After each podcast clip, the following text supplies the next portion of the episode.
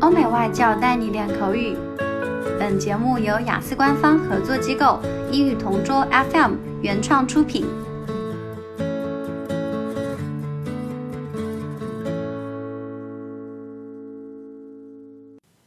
Describe a team where you were a member.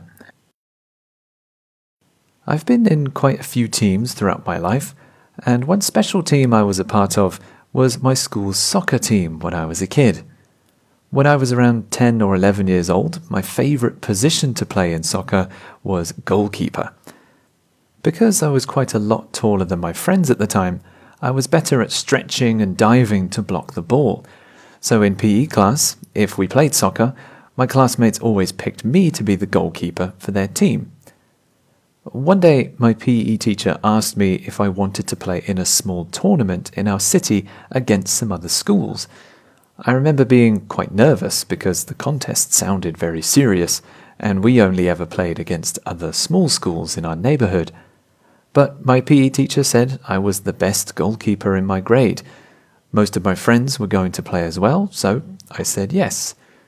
The tournament took place in a big sports centre in the middle of the city and I think there were about 16 different schools in total. We played about six or seven 20 minute games. I remember saving a few goals, and my teammates played really well. I think I saved a penalty too, which felt really satisfying. Unfortunately, we lost and got knocked out of the contest. I suppose I should have saved more goals, but at the end of the day, me and my teammates ate some sandwiches and watched the rest of the tournament until the end and I still have good memories of that time with them. OK，今天的 Part Two 口语话题到此结束。